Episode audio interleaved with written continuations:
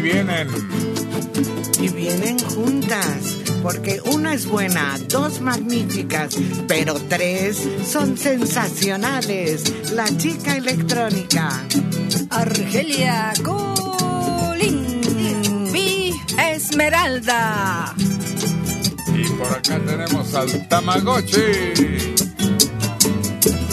Auxiliado por Checo Esther.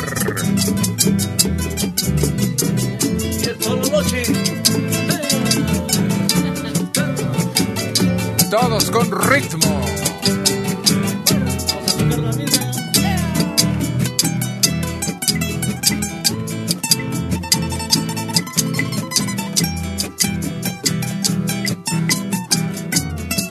Ya están en cámara, muchachas.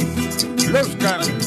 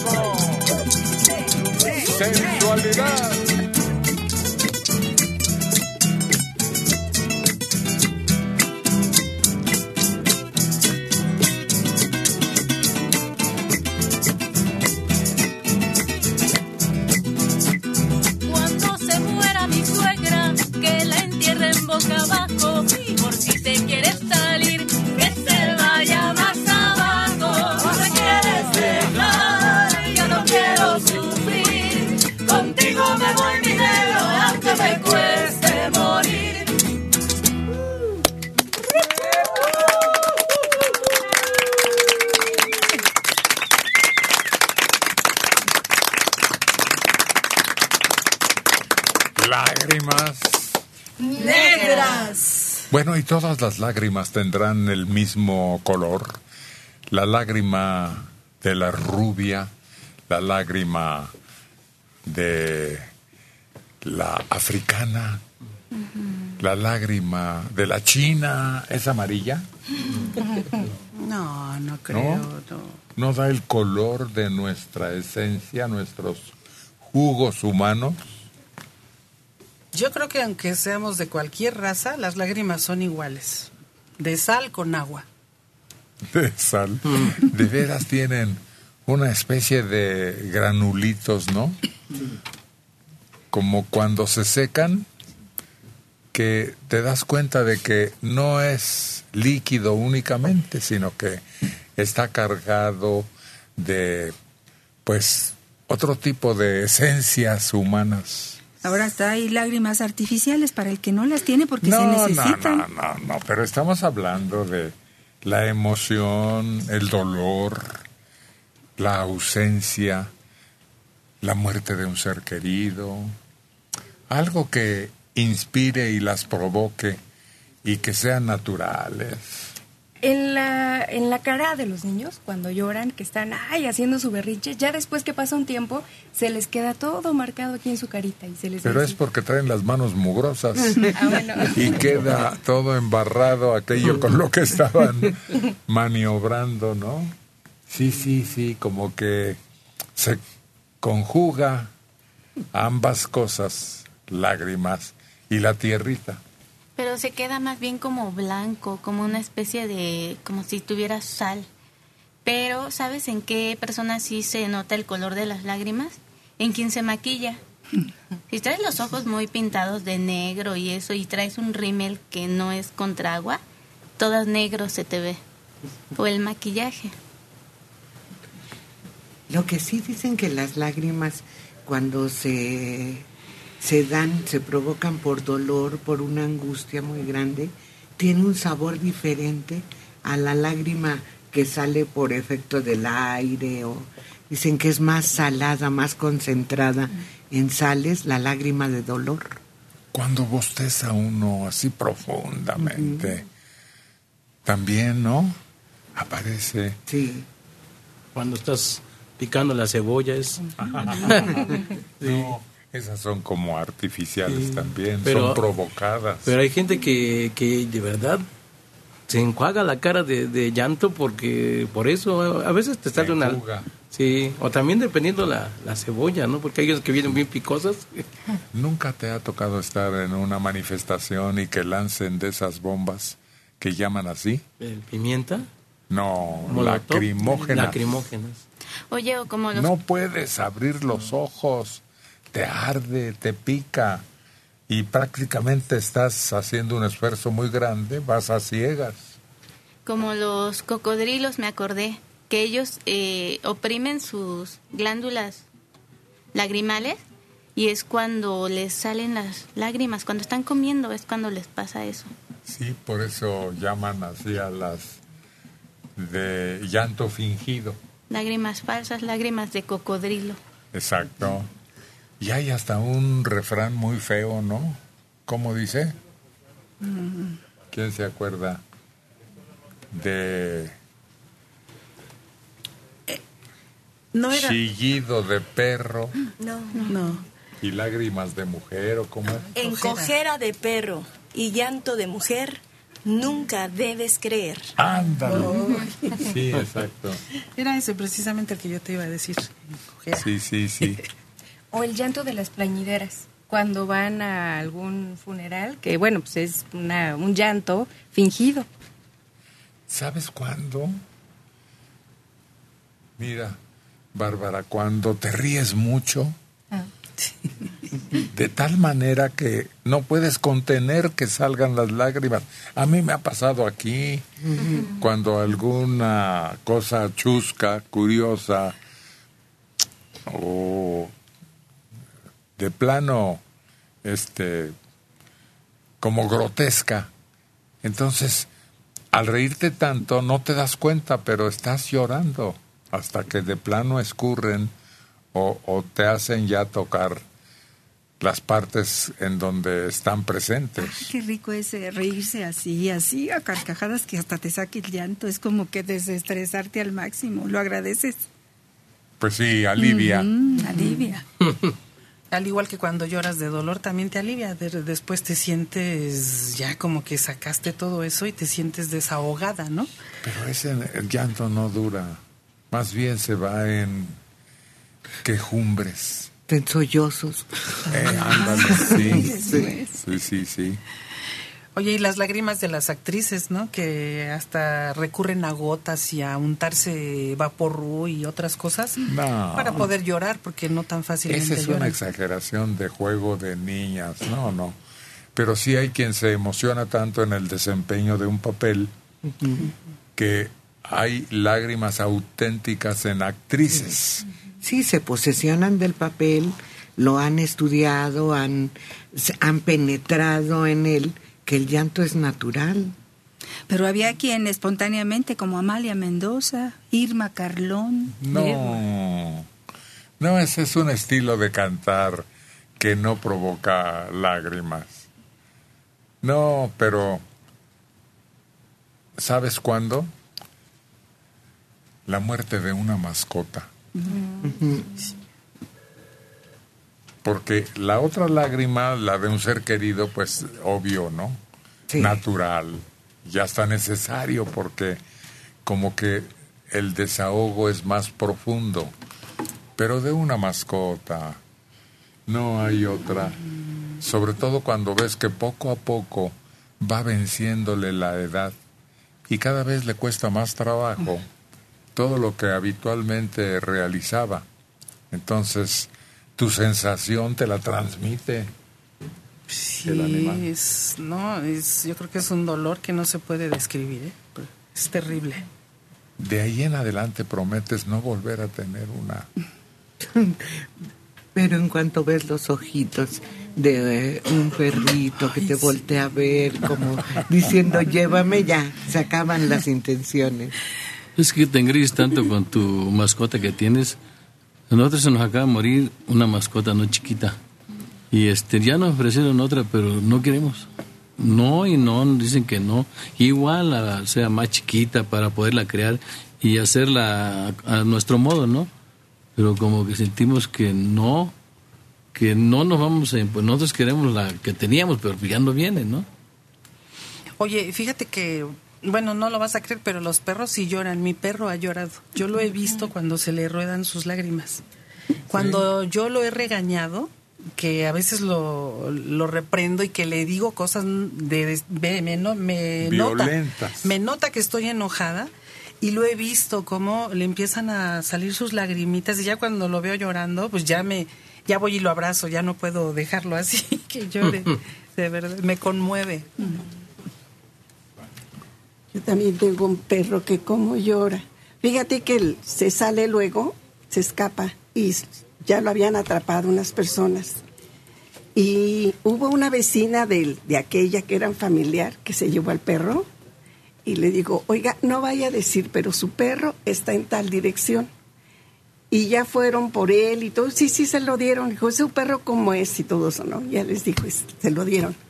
Pero el perro estaba con unos lagrimones encerrado en una jaula. Y todo temeroso después, le duró bastante tiempo el, el poder recuperarse del susto, porque sí se asustó mucho. Alejandro Serrano Meda, desde Tlalnepantla, tiene 72 años, 7-2. Recuerdo cuando una mujer llamada Purificación les habló, pero Héctor la nombró Verificación. Todos estallamos en risa. Ni el equipo de Serrano se pudo contener. No podía yo hablar,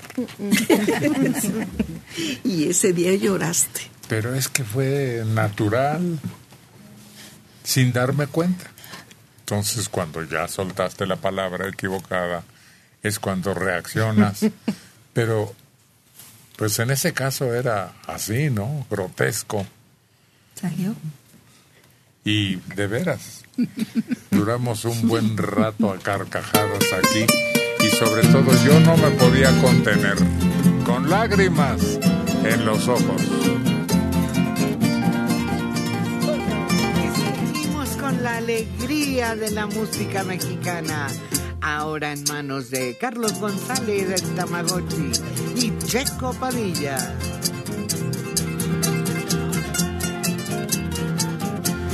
Qué bonito es bailar el son del tilingolingo, que lo pueden zapatear tanto el chino como el gringo.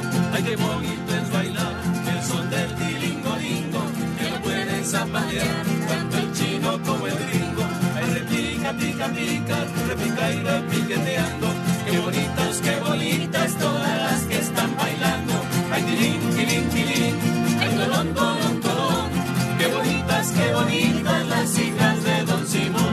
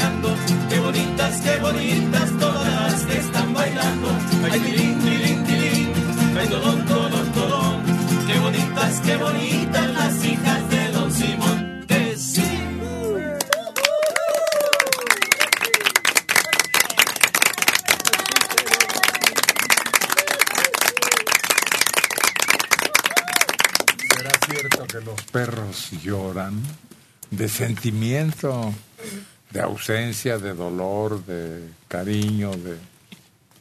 Pues yo creo que sí, porque fíjate que hay veces cuando alguien se va o al- se ponen muy tristes y, y también gimen mucho, ¿no? Como que, así como que por dentro sienten un dolor.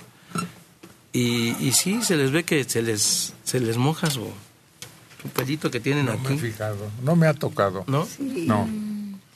Por eso yo lo pongo en duda, pero pues si aquí hay testimonio, Bueno, también hay perros que de por sí su raza es así como llorona, ¿no? Como ¿Sí? los French Put. Esos siempre tienen aquí, hasta luego a veces se les hace como una piedrita de la lágrima que les sale. Entonces, esos hay que estarle quitando eso, estarles limpiando, porque llega un momento que sí se, se les puede lastimar esa, esa piedrita que tienen ahí. Y los ciegos, las personas, hombres y mujeres, ¿llorarán también? Sí, sí. Sí, porque la- los lagrimales están en el costado de las narices, de la nariz, digamos. Está a partir de la unión de los ojos con la nariz, están hacia abajo. El estornudo creo que también causa Sí. lágrimas, ¿no? Sí. Porque incluso este, es- la sensación llega a la nariz. Sí, también tienes a veces que sonarte cuando estornudas muy fuerte. Es inevitable. No, no, no, las lágrimas. También sale. También. Sí, o sí, cuando sí. toses demasiado que ya no puedes contenerlo. Es que los ojos tienen como conexión con toda la cara, ¿no? Por ejemplo, las mujeres cuando te depilas, te llegas a quitar algunos vellitos tan, tan sensibles que te empiezan a lagrimar los ojos. ¿Sí? Sí, pero mucho. Ojos, nariz y garganta. ¿Cómo les dicen? Otorrino. Deja que conteste ella, hombre. No le quites la palabra, qué grosera eres. Perdón, perdón. Que son los sentidos, ¿Eh? los sentidos del ser humano. No, que cómo les llaman a los que atienden. Ah, otorrinolaringólogo. Eso. Oye, pero también cuando, por ejemplo, nosotros que luego nos sale bello en la nariz y te quitas uno, ¡uy! Se te sale la lagrimita. Es muy peligroso. Muy peligroso. Yo recuerdo que cuando el loco Valdés hacía eso, este, a- hablaron doctores y dijeron que lo iban a imitar y que era peligroso porque podrían buscarse una infección. Sí. Quedaba abierto el poro de tal manera que podría acarrear un contagio grave. Porque además las vellosidades que están al interior de la nariz sirven para detener algunas bacterias o algunos elementos que pueden dañar el sistema respiratorio. No, pero esa es otra cosa. Tienen esa utilidad. Ajá. Pero, Pero- si está el hoyito abierto, pues ahí se queda la mugre. Recién abierto es una herida, sí. aunque es diminuta. Los gérmenes son muy chiquitititos. Sí, una protección tremenda porque hasta del polvo, del medio ambiente, te protegen esos vellos que están dentro de la nariz. Oye, y hay ocasiones en que se tapan los lagrimales y también es un problema fuerte porque te llora y te llora todo el tiempo el ojo y hasta que vas con el, el especialista y yo vi a una persona cómo le introdujeron un tubito así para Pero es destapar. al revés. El ojo se seca. Se seca, No estás llore y llore como tú dices, sino se se seca el ojo. Entonces, debe humedecer. Y fíjate que hay una enfermedad en la que se van las lágrimas por completo y la persona que la padece sufre mucho porque tiene que estarse poniendo gotitas, pero cada 5 o 10 minutos tuve una compañera en la pedagógica que eso le pasó y nunca le pudieron explicar a qué se debió. Cuando les hacen una operación en los ojos, quién sabe por qué dejan de lagrimar, lagrimear los ojos. Entonces tienen que estar poniéndose gotas constantemente. Lagrimear. Esa es otra cosa. Y también ahora ya hay unas gotitas que se llaman lágrima artificial cuando tienes resequedad adentro de los ojos. Oye, cuando te llega a dar una parálisis facial, hay un ojo que se queda abierto, ¿no? Te dicen que te lo tapes, te lo cierres y te lo te, lo- te pongas una gasita para que descanse tu ojo. Pero el problema mayor que hay es que cuando como está todo el tiempo abierto, no hay lubricación. Entonces sí te tienes que estar poniendo gotitas. Dicen que sí te puede ocasionar un problema si no usas las lágrimas artificiales durante la parálisis facial, que dura como dos o tres meses. Es, Ay, es muy duro. Es, pasó. terrible, porque una persona que tuvo ese problema te- no podía cerrar los ojos para dormir, entonces había que parcharle los ojos y cerrarle la boca. Y a veces no se recuperan del todo, ¿eh? O quedaba una de las partes de la cara afectada para siempre. ¿No se acuerdan si vieron una película Naranja Mecánica? que la condena para uno de los delincuentes juveniles es mantener los párpados abiertos, se lo obligan. Pero mucho, muy abiertos, con unos artefactos. Sí, qué horrible, porque tenía esa imposibilidad de cerrar y los párpados son tan útiles precisamente por eso, porque están humedeciendo el globo ocular, que es necesario para mantener perfectamente normal el ojo. También las personas que trabajan con mucha luz artificial les sucede eso y es lo que dicen los especialistas. Oye, tú estás trabajando con luz artificial, ¿verdad? ¿Cómo sabe? Y se dan cuenta precisamente por eso, porque tu ojo no está lubricando.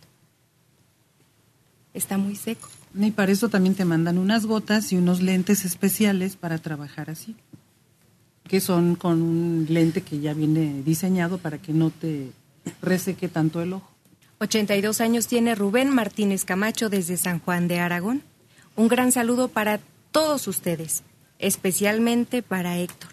Le pido a Manelik que lo cuide mucho y extiendo dicho saludo para el señor Uriangato. Yo también soy de Guanajuato, Rincón de Tamayo. Está ubicado a 12 minutos de Celaya. Había una representación en Semana Santa en Rincón de Tamayo, que era una fiesta popular y mucha gente acudía y la característica ahí eran las charamuscas y esos dulces que parecen de cristal, caramelo pues, pero hacían unas como pulseras. Sí, como no me acuerdo de Rincón de Tamayo. Íbamos hasta chamacos, porque la Semana Santa era con esa representación un gran atractivo en esa época. Silvia Victoria Chávez Trejo. Qué guapo se ve Héctor con cabello corto. Y Manelik, mucho más. Gracias por estar con nosotros. Y un saludo a las muchachas. Sí, se nota que me bañé. Sí. y, que fui a la peluquería.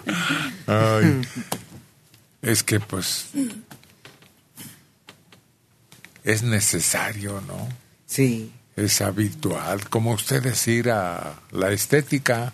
Sí. Y a veces a uno se le olvida por desidia. Además ahora las tarifas son muy altas. Yo recuerdo cuando era panorámica. Cobraban un peso sin paisaje, un peso sin paisaje y unos 50 con paisaje. No, el paisaje era obligado porque el peluquero llevaba su sillón o silla un poquito más elevada de lo normal y clavaba en un árbol un espejo y ahí ya tenía su instrumental, era una maquinita de mano y peine y tijeras. Sí, eso Sí, era se acabaron ese tipo de servicios. Quién sabe si todavía queden por ahí algunos. Oye, y para esa maquinita de mano necesitaban un buen ritmo, porque si no tenían rapidez, empezaban a jalar los cabellitos. ¿Sí? Sí, se sentía feo. Mensaje de internet. Nadie, nadie para cantar el tilingo lingo como el chilaquil. Grandísimo intérprete. No, claro. Hay algunas cosas que él interpretaba que les daba su sabor personal, imposible imitar o mejorar. Mensaje. A veces Héctor se pone muy pesado. Está preguntando y se enoja. Pues claro, yo también me río y me enojo y me enamoro y sufro. Pues es lógico que se manifieste. Qué bueno, ¿no? Sí. Porque eso de tomar con mucha solemnidad la labor de estar en un programa como este no cabe. Así que perdóneme, pero qué bueno que a veces haga coraje o se manifieste esa incomodidad en el modo de hablar o de las palabras que usamos. Mensaje de internet. ¿Cuánto les pagarán por cada canción que cantan cada uno de ellos? Radio Centro, buenos días. ¿Y a los de la mesa? ¿Les darán un bono extra por bailar sentados y hacer bulla?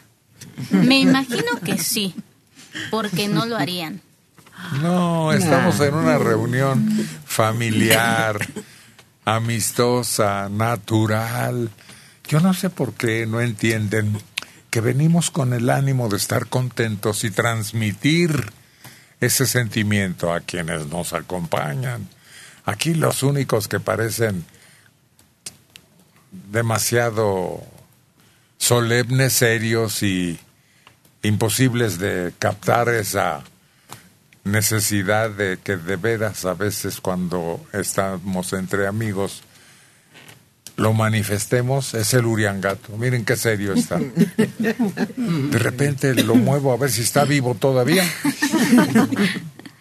Oye, es este, pero es que la música te atrae, moverte, ¿Quién la escuchas hasta cuando vas de un lado y oyes la música que tienen allá, empiezas a bailar aunque no estés dentro de en la fiesta. Ella te, te, te mueve. te- contagioso. Sí. Estamos trabajando, pero yo creo que el gran regalo es este, que también podemos compartir la música, eh, llenarnos de música y que eso nos haga movernos, pues no somos de palo. Es que hay programas, sobre todo en televisión, donde sí les ponen hasta una pancarta en qué momento tienen que aplaudir, en qué momento tienen que gritar y emocionarse. Sí, usan eso. ese truco, ¿verdad? Sí. Creo que Marco Antonio Muñiz fue arrancador de aplausos, ¿no? Ahí en la W. Sí, había gente que con los brazos invitaba a la Sí. gente a aplaudir y a aplaudir con más ganas. Y pues no, se trataba de que reaccionara el público de acuerdo con lo que estaba viendo, oyendo o ¿Cómo? divirtiéndole. como en esos programas en donde los eh, a- actores dicen algo gracioso y les ponen un disco de risas. Sí. Y se, se nota, se siente artificial todo eso. Falso. Oye, yo recuerdo que en el programa de Siempre en Domingo hasta había edecanes que subían ¿De dónde nos a donde estaban las personas sentadas y sacaban un Bueno. letrero. Cuando ¿De qué era silencio, silencio, el letrero decía silencio y luego aplausos y luego risas y cosas así. O sea, todo eso ya lo tienen, lo, lo agregan a los programas. Yo creo que como público es más estar atento a eso que a disfrutar lo ¿Cuántos que oyes, lo que sientes, porque no hay necesidad que te digan, si No, oyes un ¿Cuál es el ritmo contagioso, pues te mueves aunque no quieras. Es, Es- espontáneo. Innato, exacto.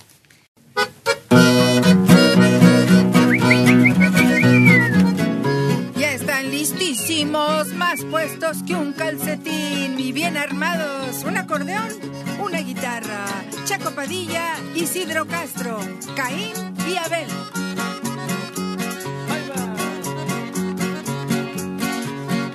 Qué tristeza tan grande me ha quedado.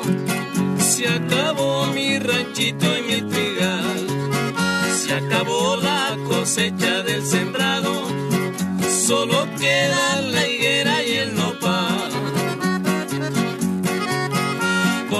Tierra del mal sobre la tierra. Toditito el ganado se acabó.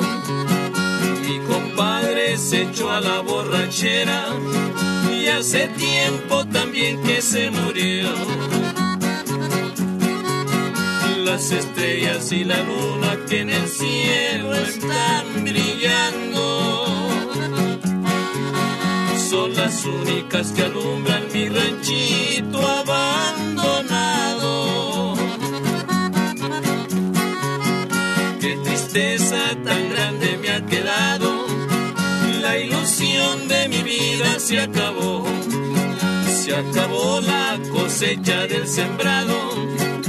Y mi prieta también me abandonó.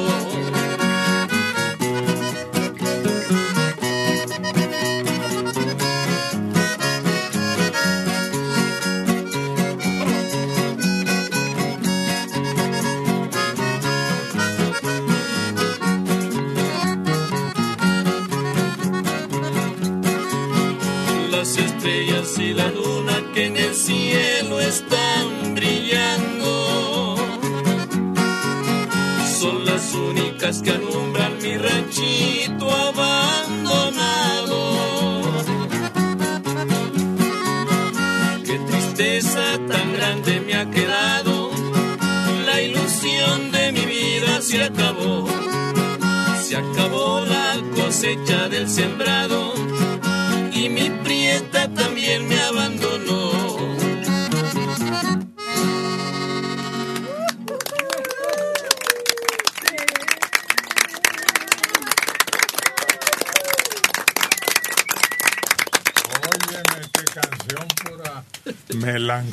Melancolía llaman a eso, ¿no? Pura tristeza, ¿no? Sí, Que sí. acaba el ranchito, el compadre se muere. Y todavía la prieta se va. La. Y está duro. Pero está hablando cosas que pasan. ¿eh? Sí, por ejemplo, yo cuando canto esta canción me acuerdo mucho de allá de la, del pueblo, porque pues todo está abandonado. Llegas ahí y ya ni perros oyes. Un burro allá de vez en cuando que rebuzna. La casa de Felipe está sola. La casa de Rutilito también. Algo pasó que abandonaron el campo los gobiernos sucesivos que hemos tenido. Sí. Y la gente se fue o al norte o a la ciudad más grande cercana. Y te- te- tenían las, todos tenían las ilusiones de, pues muchos de irse a- hasta a los pueblos do- donde había albañileadas o lavar carros o simplemente la- el trabajo en el campo, aparte como que era, aparte que era duro, era pues a veces aburrido o cuando sembrabas hoy que ya no se daba el maíz, era una decepción muy grande y toda la gente empezó a salirse a... Sí, pues antes, yo me acuerdo que antes iban de braceros, decían que contratados, ¿no? Desde acá. Por ejemplo, ahí al pueblo venía un, un camión y, y apuntaba, tú quieres ir de bracero y, y no pasaban de mojos, los pasaban derecho. Claro, un contrato y al término de la chamba los regresaban. Sí, todavía siguen existiendo esas cuadrillas, pero el abandono al campo es lo que duele, porque necesitan apoyos. Cuando las cosas se ponen tristes, cuando no llueve, cuando las circunstancias son más duras, entonces se olvidaron de rescatar al campesino, a los ranchos, y pues muy simple, ahora compran todo lo que no hay cuanto antes se producía aquí. El problema fue que les empezaron a castigar muchos los muchos los precios de la de la producción tanto del maíz, del arroz, del frijol, del sorgo, que son elementos muy necesarios. Entraron los intermediarios Sí. y esos fueron los que arruinaron a los auténticos agricultores. Y se acostumbra la gente también así, porque yo me he fijado que hoy, este, pues la gente en, el- en los pueblos también compra las tortillas de tortillería, ¿no? Que antes las hacían a mano. Y, y este, y hay unos que, que se les da el maíz y ni esos hacen las tortillas las señoras ya. Mejor lo compran. Bueno, guardar un apartadito nomás. Sí, porque hay unos que sí se les da, aunque sea algo de maíz para pasarlo un rato. Y no, las mujeres siguen.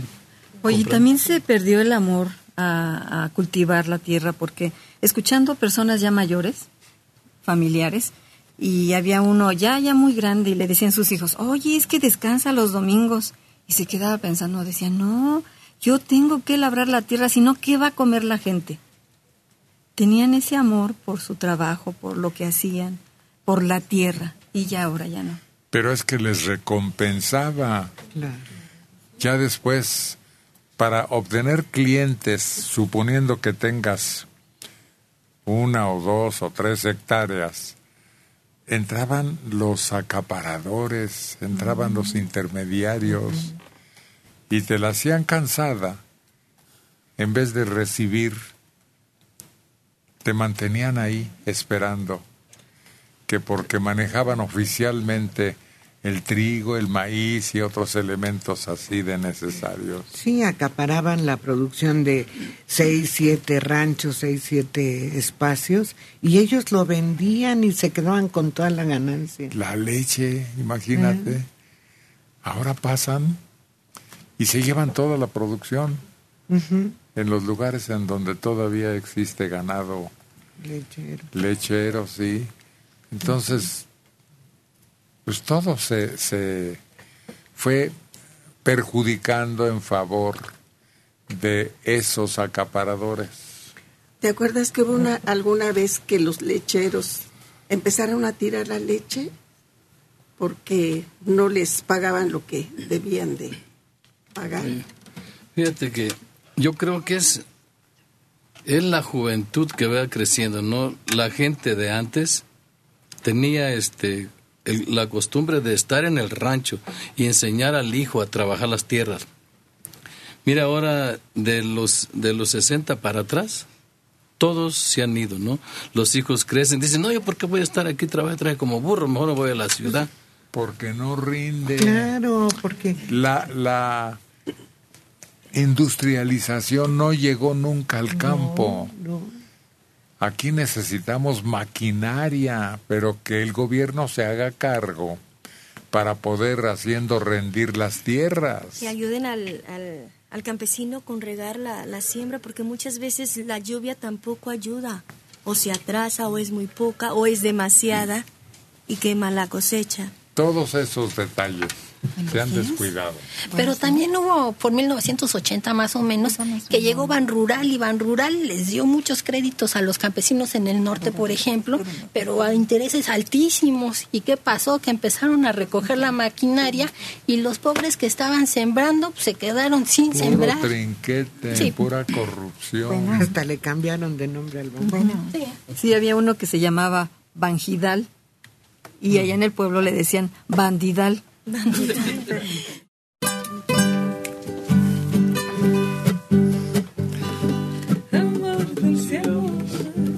Esta voz llena de melancolía. Mariana.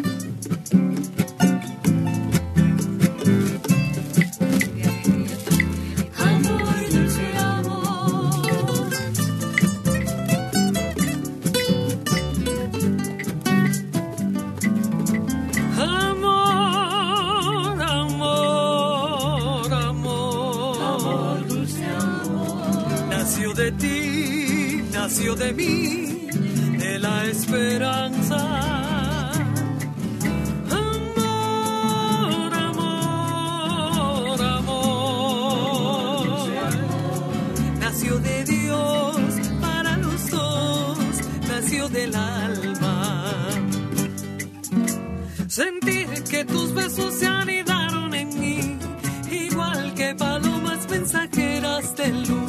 Saber que mis besos se quedaron en ti, haciendo en tus labios la señal de la cruz.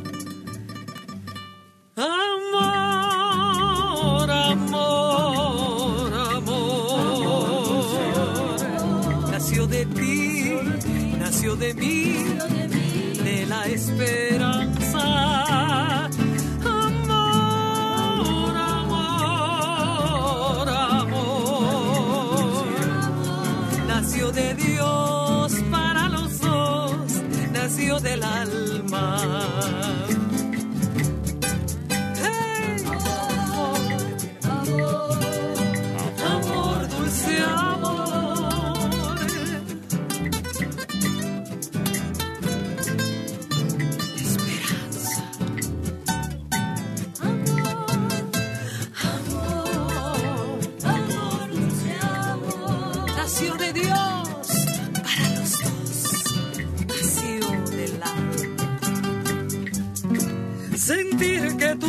Tus besos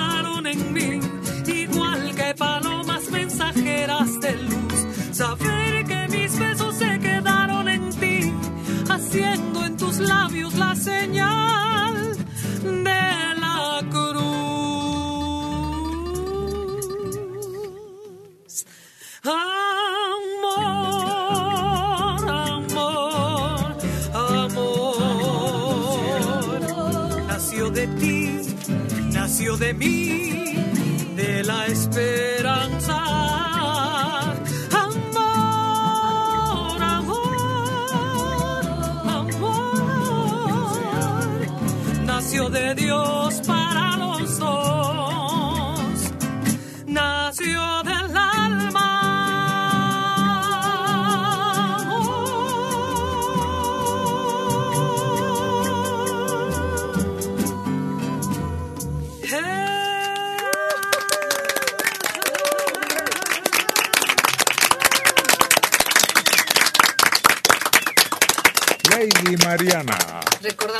Ruiz, fíjate que una de sus primeras canciones, a mí me encantaba, bueno, usted, recuerdo que es de las primeras que, que me aprendí de él, pero esta, esta es como la unión del amor.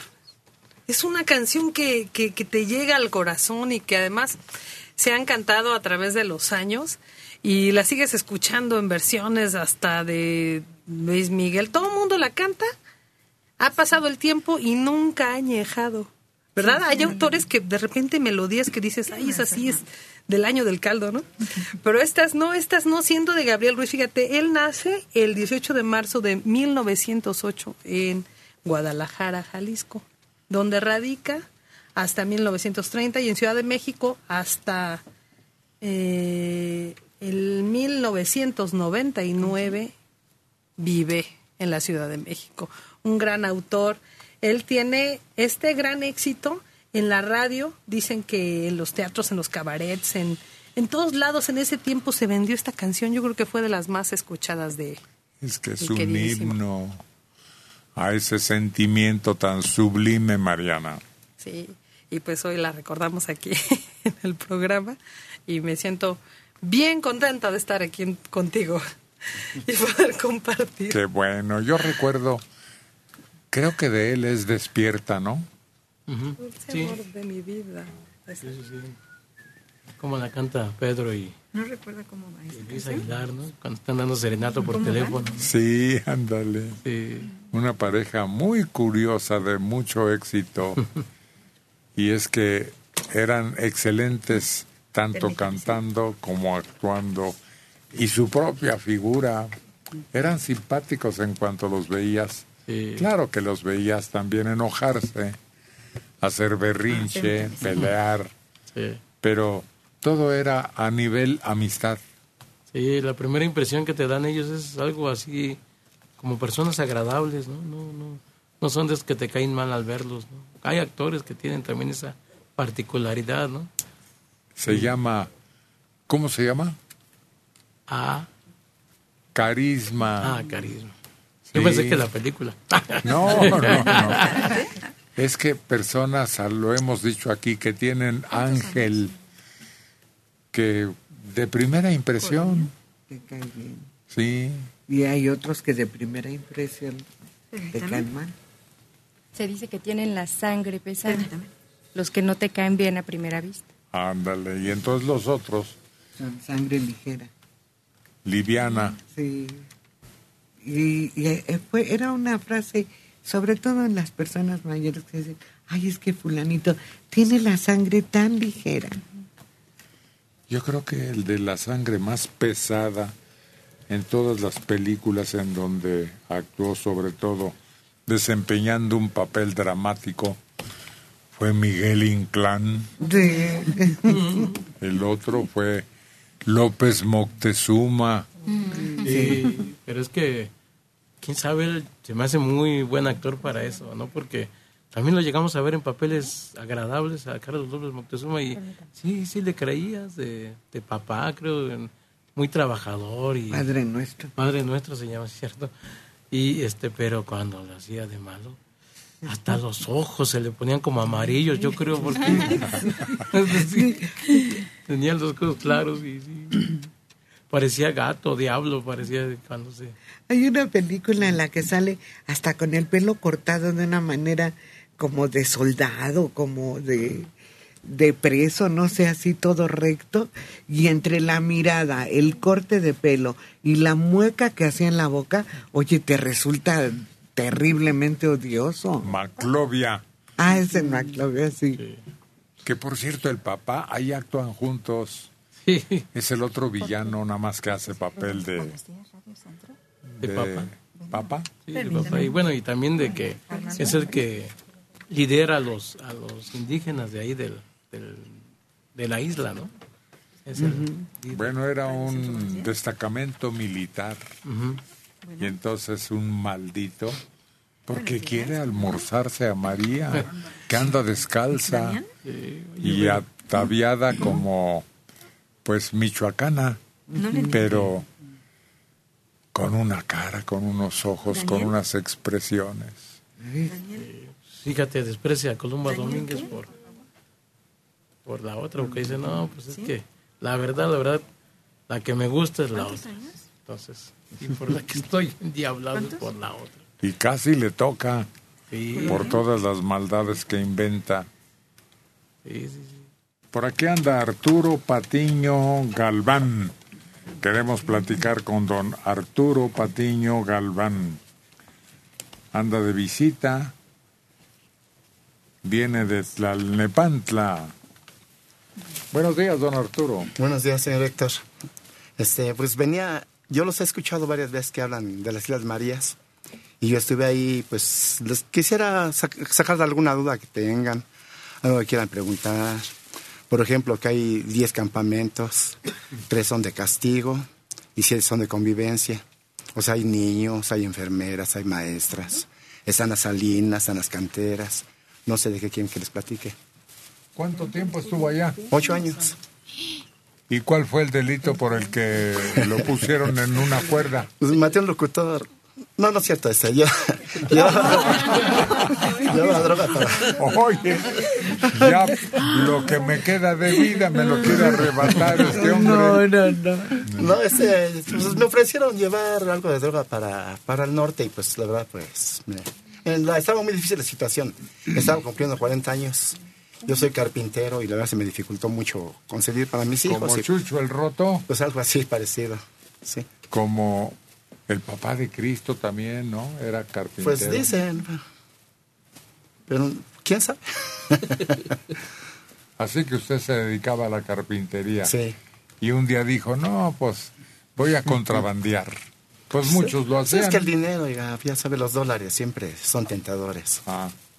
¿Y Pero ocho no. años se aventó en las islas? Ocho años. ¿Y qué es lo más agradable de ese lugar? Bueno, pues el mar, este, se va al muelle a tirar el anzuelo, o se va al cerro. Pues a mucha gente a mí me dan miedo a, a cazar este, de las iguanas, cigarrobos. Hay mucha fauna. Se ven las, se ven las, este, en el campamento de Morelos, se ve cuando pasan las ballenas. Y este, pues se, se, se para uno en acantilados y ve pasar los tiburones.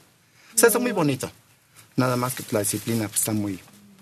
Y pues ya sabes los custodios cómo son encajosos, ¿no? O sea, que todo esto. ¿Y aprendió a nadar? Ya sabía desde antes, pero ahí no me metí porque, pues, la verdad, quiero vivir un poquito más. Ah, por... No, sé, pero sí se nada mucho. Este, cuando yo llegué estaba la disciplina un poquito más suelta y daban permiso de snooker, o sea, de llevar el snooker y nadar. Por cierto, un compañero este, snookeaba como unos dos kilómetros y en un tiempo, bueno, un día, un día se, le, se le ocurrió escaparse y se fue de isla a isla con su snooker. Se fue a la Magdalena. La isla madre es la, las, bueno, la donde está habitada. Se fue a la otra isla nada más que los, los pescaditos o los cangrejitos le picaron los talones y prendieron al número para que fueran por él. Pero sí, este fue una, fue una cosa este tipo papillón. El snorkel es nada más una máscara. Sí. con Para que no se te irriten los ojos con el agua salada y puedas aguantar un trayecto largo y una tripa para Sí, respirar. Este, ahí en las mañanas se va un camión hacia el sur y un camión hacia el norte a recoger niños para llevarlos, para traerlos a la escuela. En la escuela pues dan su lechillita y les dan el desayuno que les toca, bueno, la leche que les toca a los presos se dan a los niños, ¿no? Ya ve que cuando la leche es poca, pues... sí. ¿Y Este, ahora no a sé qué se dedica? Pues hago artesanías, o sea, ahorita estoy sirviendo este coffee mate para Morena. O sea, este, son dan pláticas de introducción a la bueno, de formación política y pues con, con- me alquilaron para ir a dar un cafecito, un bocadillo. Y ya, ya completo mi con artesanías que hago. Nada más que se me olvidó traerles. Porque aparte de que es- son un poquito grandecitas, son pesadas. Sí. ¿Pero qué son juguetes o No, hago, recuerdos? hago carretitas como para, sirven de fruteros, sirven de centros de mesa, maceteros. Ah, eso es. Sí, a ver que otro día que si me dan permiso de venir, les, les pediré una, una, unas dos o tres porque sí están... ¿Y allá en las Islas Marías había radio? Sí, bueno, llegaba al radio. Yo a usted lo conocía, no sé si puede decir, en Radio Fórmula. Este, ahí este, llegaba, llegaba a la estación, muy bien, o sea, se capta muy bien. Ahí se captan estaciones de Miami, desde Mazatlán, digo, desde el otro lado, desde allá de este, estamos en Mazatlán, enfrente de Mazatlán, y se oyen desde allá, desde, ¿cómo se llama? Ahí donde están los pozos petroleros, que hay un, ese de Tampico hermoso y todo eso. Desde Tampico se oyen estaciones. Y yo tengo un radicito de onda corta, y se oían, se recepciona muy bien de todo el mundo, desde España, España, Radio España Internacional, de Argentina. Yo me escribía con gente de Argentina, me escribía con gente de Europa. Y sí me contestaban, sí. es- ¿Sí? Sí, pues a mano, ¿no? Porque pues no. Sí. Yo en el internet, pues no. ¿Y de qué No, vivía ahí? Eh, me dedicaba también a hacer este, artesanías, o sea, hacía figuritas de concha. ¿Tenía Trabajaba- herramienta? Sí, sí, tenía un motor. Bueno, ahí, ahí yo pretendía tener un motorcito, un Dremel, este, una, un arquito. Y trabajaba, eh, bueno, ahorita está prohibido, ¿no? El, cora, el carey, ya que sabían antes de carey, Sí. ya no hay, ya está prohibido.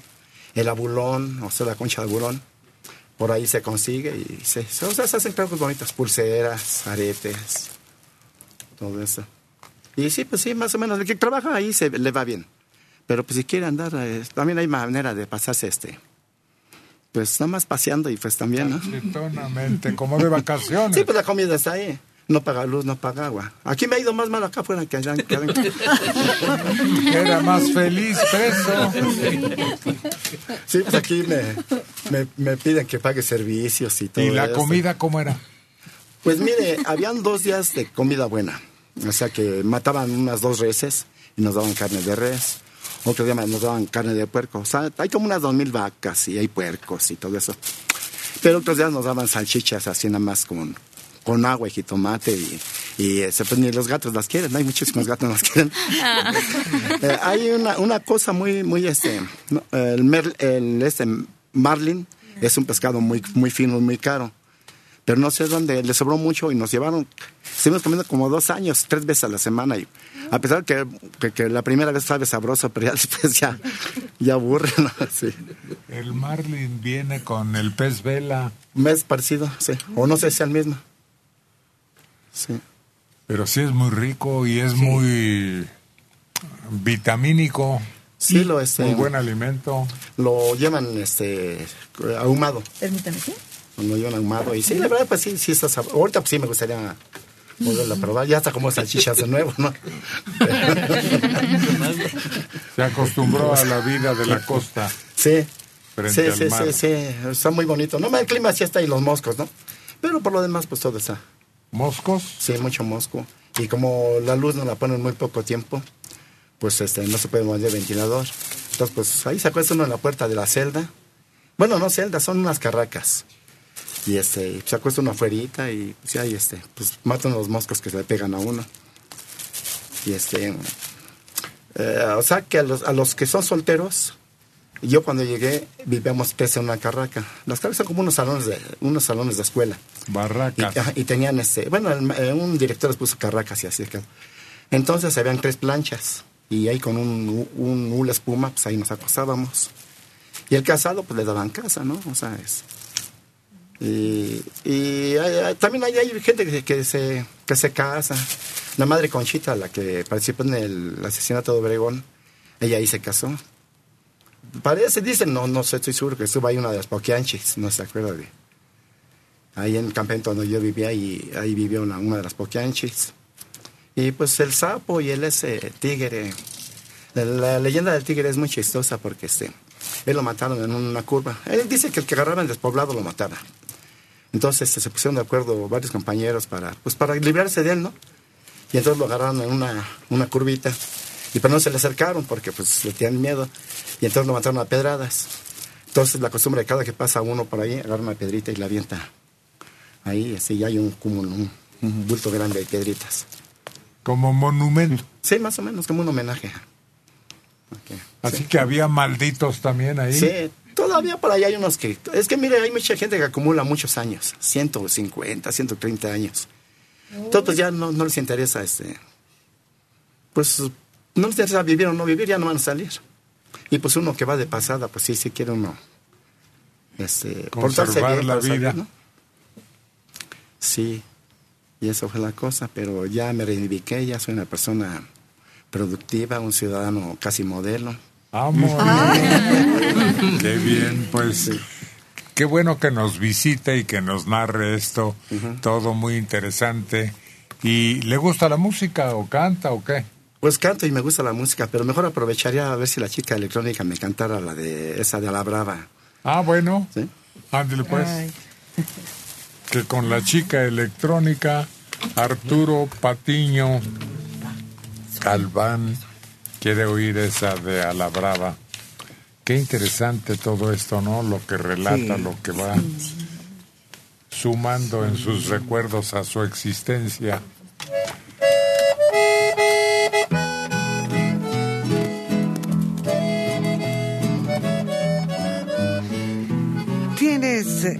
Una, un compromiso muy alto, porque entre todos te eligió a ti con todo y una de tus canciones favoritas. Mucho gusto, Arturo. Gracias.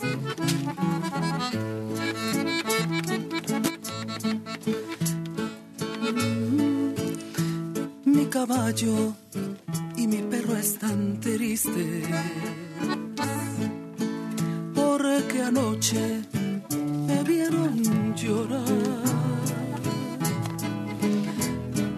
bien que los hombres no lloran, pero ayer no me pude aguantar.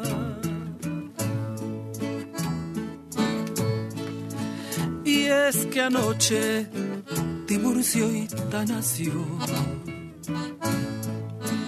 me vinieron corriendo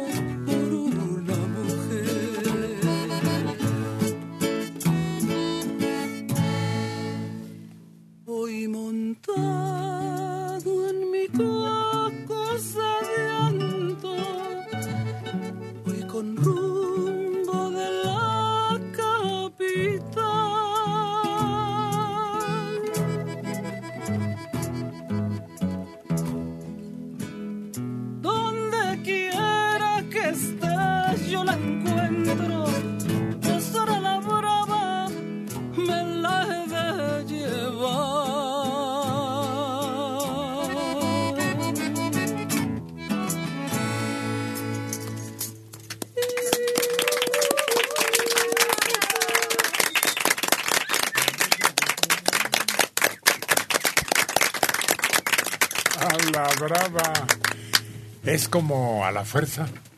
Pues si se lo niegan por la buena, pues dice, yo me la llevo, ¿no? Y pues así como se acostumbraba antes, les negaban a las novias y se las robaban. Bueno, yo conocí a alguien que se la robó en caballo y se la llevó. Y al poco, bueno, después de algunos años de casados, eh, estaban enojados.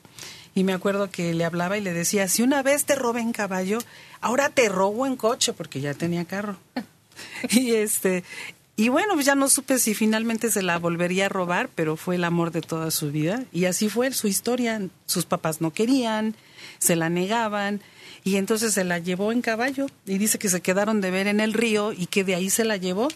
Pero no, no se quedaban juntos. La llevó a depositar con su mamá de él. Y su mamá se la, se la, este, se la cuidó. Y en la noche dice que él muy vivo dijo, bueno, mamá, pues ¿en qué cuarto nos vamos a dormir? Y le dijo su mamá, no, mijito, usted se va para allá y la muchacha se viene conmigo. Entonces ella se quedó a dormir con su mamá y él se quedó a dormir aparte y después él, creo que un tío o un familiar le hizo favor de ir a pedir a la muchacha. De hecho, no fue él porque tenía miedo que le hicieran algo, el papá, ¿no? Entonces mandó a los tíos, mandó alguien de su familia y fueron dos, tres a pedirla y ya si les decían que sí, ya iban todos y si no, no. Oye, así un familiar estaba recogiendo todas sus cosas y en un en una cajita de madera sacó muchas cartas. Y yo encontré una en la que le mandaban a esa persona una carta, su hijo, y le decía, oye, querida mamá, quiero que, que llames a un amigo de ellos que era juez, porque en vista de que los familiares de mi novia no me aceptan, me la voy a robar. Voy a llegar el 25 de enero a las 4 de la tarde y quiero que ya esté todo para que nos casemos. Y así se llevó a la novia. La novia salió a un mandado, ya estaban de acuerdo, y se fueron. Llevaba un tío al más grande de sus tíos, que era como de respeto. Dijo, me voy a llevar a mi tío para que vaya con, con, los, con los dos. Y se fueron en un carro. Todavía no, no había transporte, no había camiones, solo tren. Pero se fueron en uno que, en un carro, dice que era grande, y que eran los rápidos del Bajío. Y se fueron directamente al pueblo, llegaron la mamá, o sea, la suegra, ya tenía todo listo, el juez, y inmediatamente los casaron. Y como pues se fueron de huida, lo que hicieron, les dieron luego, luego la, el acta de, de, de matrimonio y la mandaron por correo a la casa de la joven. Es la costumbre, ¿no? De los pueblos. Y, este, y venía un, eh, venían de Monterrey, se subió una muchacha y un muchacho, eran del, del rancho, eran de ahí del pueblo, pero la muchacha se hallaron en el tren, ahí este, no se habían visto en Monterrey, y en el tren se hallaron, se vieron platicando, y que le dijo, este, si quieres, este, llegaron y dice, llegamos al pueblo y vamos ahí con mi jefa, y almorzamos y ya te vas para tu casa, eh, viví en otro ranchito, pero ahí cerquitas. Y sí, pues llegaron los dos con la mamá del muchacho y, y al- les dio de almorzar y... ¿Y qué? ¿Qué piensas? ¿Por qué? No, es que, pues, ¿cómo te andas trayendo esa muchacha? Y sin preguntarle ni nada, fue y la depositó con el juez. Y nomás eran amigos. Y espérate que la muchacha estaba casada. Sí, ya era casada, nomás que se la había dejado el marido y andaba por allá chambeando. Y, y pues no hubo problema por eso, porque ya, ya era ella de la dejada y, y este pues ya no quedó de otra. A, a lo mejor hasta le convino, no sé, o él quiso, de todos modos no batallaron. Ella la depositó sin preguntarle si era novia o no. Y se casaron. Puro amor. Sí. Amor de oportunidad.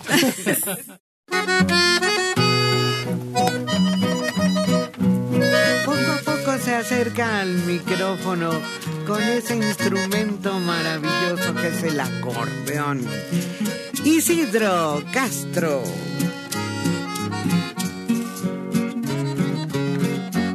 ¿Para qué me esperaste?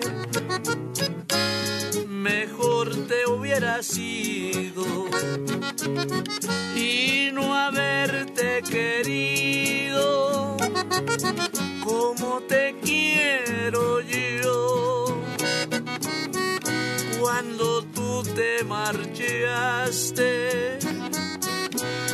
marcaste en mi signo este negro camino con tu loca maldad. Mejor vete muy lejos, no pronuncies mi nombre, no te acuerdes del hombre que tanto te adoró. Mejor salte de mi alma, salte muy despacito, que te guardaré corazón.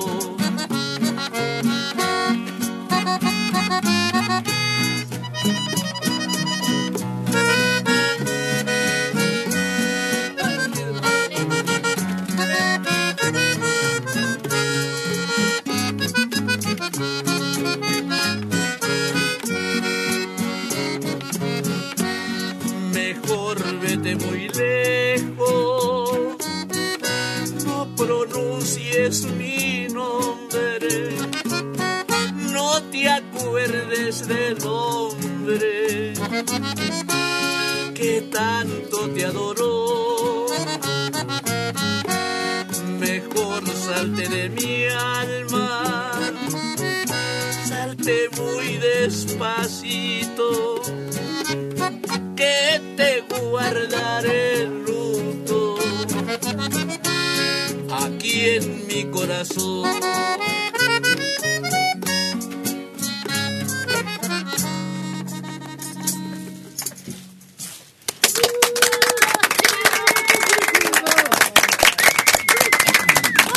Isidro.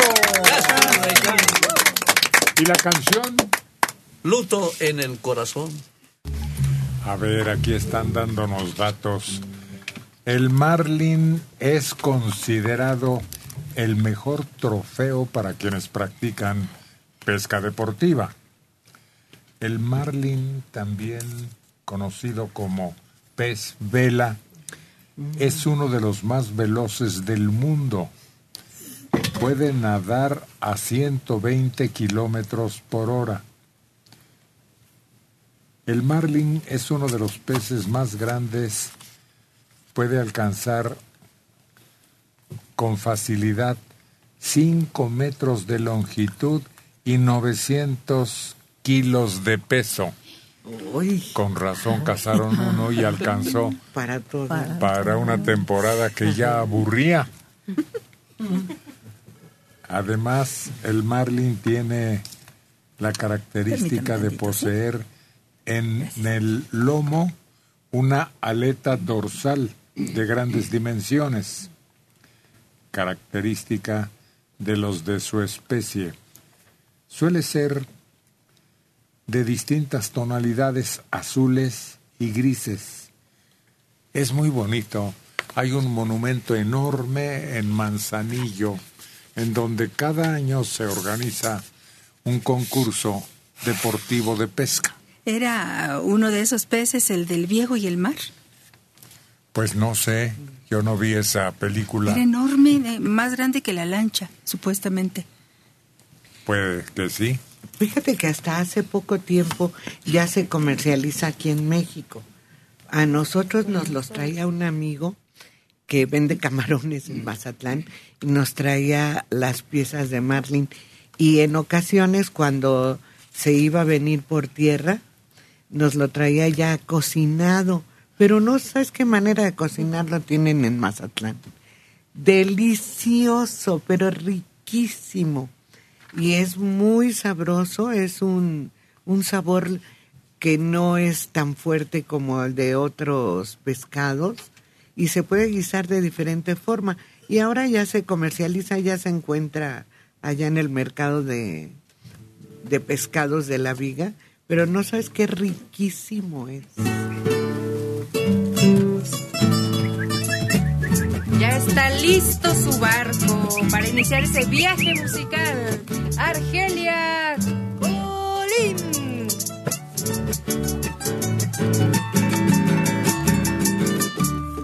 Marino, vivo errante, cruzo por los siete mares y como soy navegante, vivo entre las tempestades, desafiando los peligros que me dan los siete mares.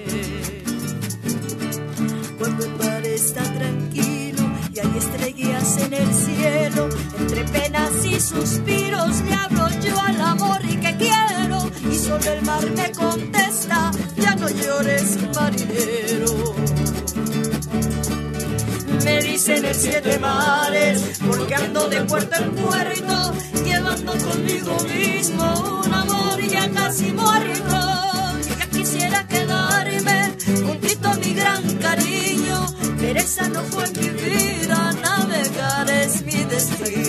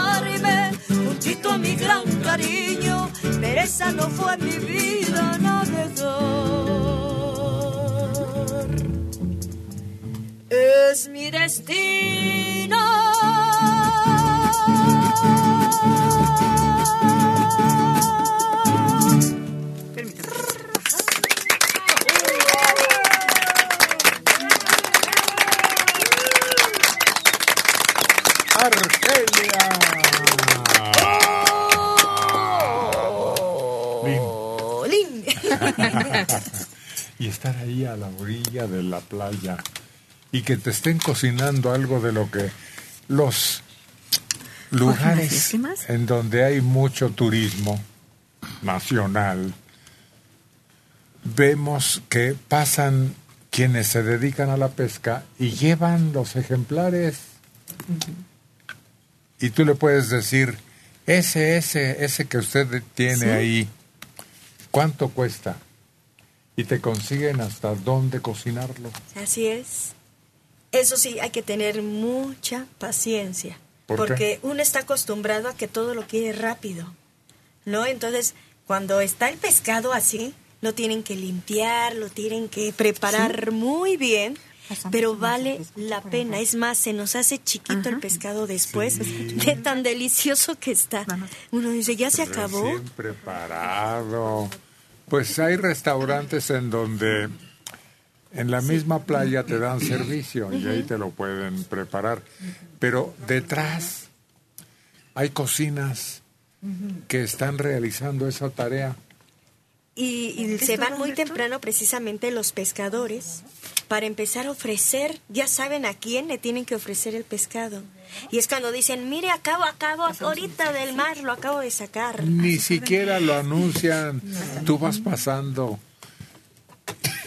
o ellos y ves que trae el pez en un palo en los hombros porque a veces son varios, ¿no? Sí, los cuelgan así como cuelgan las eh, las jícaras con Las agua. cubetas. Sí, de un la lado tuba. de un lado tres, cuatro peces y del otro también y son fresquecitos todavía te saben a sal de mar. Y también te ofrecen los famosos callos de mula. O pata de de qué? mula, ¿no? Pata de mula. Son callos, son patas. Me estará echando indirectas. Sabe que soy muy patón. No. Es pata de mula. Sí, pata de mula también te, te lo vienen ofreciendo en la cubeta. Camarones. Y Ostiones. Ostiones, claro. Yo recuerdo que en Veracruz este sacaban unos pececitos chiquitos, no sé si les llaman topotes o pototes, algo así, ¿cómo se, no me acuerdo cómo les llaman, pero los prepararon allí en el mercado. Bueno, qué cosa tan rica, tan deliciosa cuando me dijeron pruébalos en el mercado al llevárselos a una persona de ahí que recuerdo que fuimos nosotros. Qué cosa tan rica, ¿eh? No sé ni cómo los hicieron, pero qué ricura. Cuando vas y están los que llegan los pescadores en la mañana, la mojarra que no les sirve la vuelven a tirar. O sea, cuando sacan el ayate, ¿no? La, la red, ¿no? Y este, yo recuerdo que había una señora ahí y nosotros estábamos rentando ahí con esa señora jarocha. Y la- a la señora le regalaban las mojarritas, ¿no? Pero así como de a cuarta, más o menos. Llévese la señora, llévesela, pues esa la regresamos al mar. Nosotros queremos pura grande, ¿no? Pescado grande. Y la señora iba y las vendía en su restaurante, en una fondita que tenía, y bien caras. Y, y este y también te regalaban ellos así mojarritas las que tú querías. Porque si no las regresan, no. Se prepara en sopa. Sí. ¿Te la preparan también? Sí, perfectamente limpia y la cabecita que la conservan completa la echan al caldo porque le da un sabor diferente y lo demás bien limpio y desmenuzadito. Riquísimo.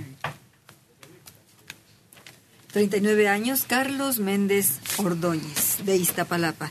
¿Cuál es el teléfono del gastroenterólogo? Del gastroenterólogo. Excelente, ¿eh? Sí. Sobre todo especialista, con muchos años de experiencia y conocimientos. 26 52 09 42 26 52 09 42 Mensaje de internet. No es grosero Héctor. Ella, doña Chole Vega Correa, siempre quitándole la palabra a los demás. Bien hecho, don Héctor. La pones en su sitio. Roberto Álvarez Mares, de Milpa Alta, 59 años. Hoy, mi papá Roberto Álvarez Santana cumple 89 años. Le vamos a hacer un convivio en Xochimilco. Ahí vive él. Está viendo el programa. A las 8 de la mañana salgo a trabajar y regreso al convivio en la tarde. 71 años de Ciudad Neza, Esther Hernández Domínguez. Acerca de los inmigrantes, estos se han vuelto invasión que genera gastos enormes. Los gobernantes deben impedir la salida de su gente. Trump tiene razón, están invadiendo su territorio. A nadie le gusta que invadan su casa. Aquí tenemos demasiados problemas. Genaro Hernández. Se dice lacrimales, señora Adela. Ah, como viene lágrima. Lagrimal. No, pero creo que se dice lagrimal. Mensaje de internet. Señor Serrano, que se acabaron las peluquerías de paisaje. Salga a la calle. En los tianguis están muy activas. Ah, sí. Hasta quienes tienen una casetita como de lona, ¿no? Como Sí. de manta. Sí, de- Buenos días, Es un puesto Centro. de fierro, pero cubierto con lona o, o una tela que la ponen. Pero también, este, fíjate que aquí por este, cerca de ahí de, del metro, aquí cerquitas, aquí, Salto del Agua, hay unos localitos así de fierro que también ahí tienen y este y tienen mucha gente, pero bastante gente y, y, y pelan muy bien. ¿Sabes lo que he visto ahora? Que también me llamó la atención es ver que hay camionetitas que ya tienen todo instalado para cortar el cabello y se colocan donde hay oficinas, donde hay muchos señores. Ya hay una que está ubicada este, por Avenida de la Imán. Es como las camionetitas donde peluquean a los perros y todo, pero aquí es gente. Y ya tienen la sillita, todo instalado y van subiendo, se forman y van subiendo de uno por uno a que les corten el cabello. De veras para los perros también. Y también hay... Se paran en un parque y ahí te lo bañan, lo cepillan y te lo entregan planchadito. Bueno, pero nosotros hablamos de las peluquerías que se ponían en el, cama- en el camellón de la Zaragoza. Exacto.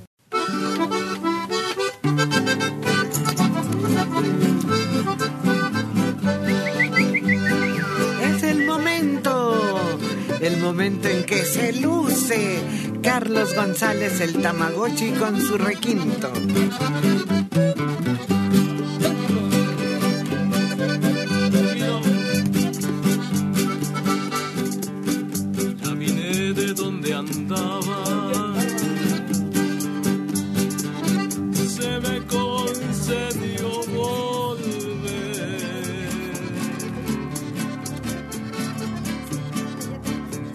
Se me afiguraba que no te volvería a ver. Pareces amapolita cortada al amanecer. Pareces amapolita cortada al amanecer.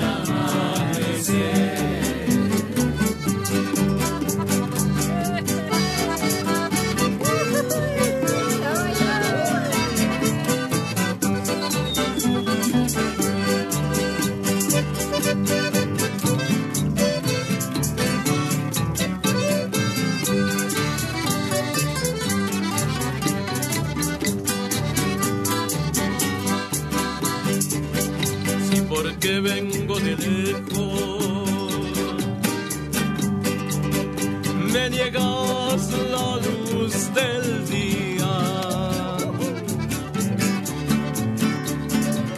Se me seca tu esperanza.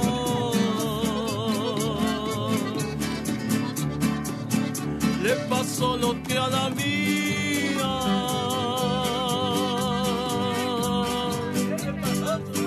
Por andar en la parranda perdí un amor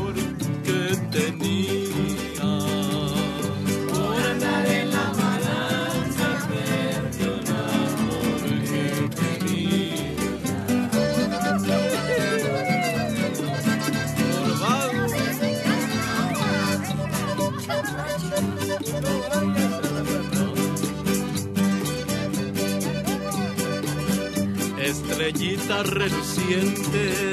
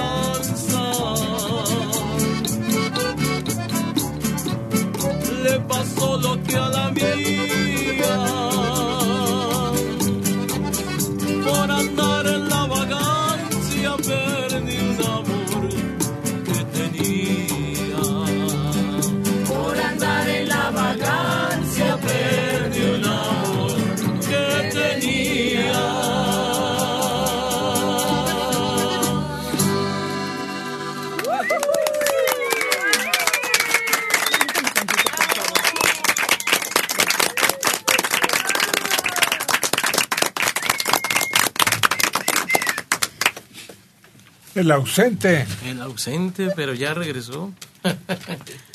y hombre, ese, ese que se fue a la villa y perdió su silla, pero Lo que estoy esperando es que regrese alguien que haya ido al otro mundo. Para que nos platique cómo están allá las cosas, cómo se ven desde allá.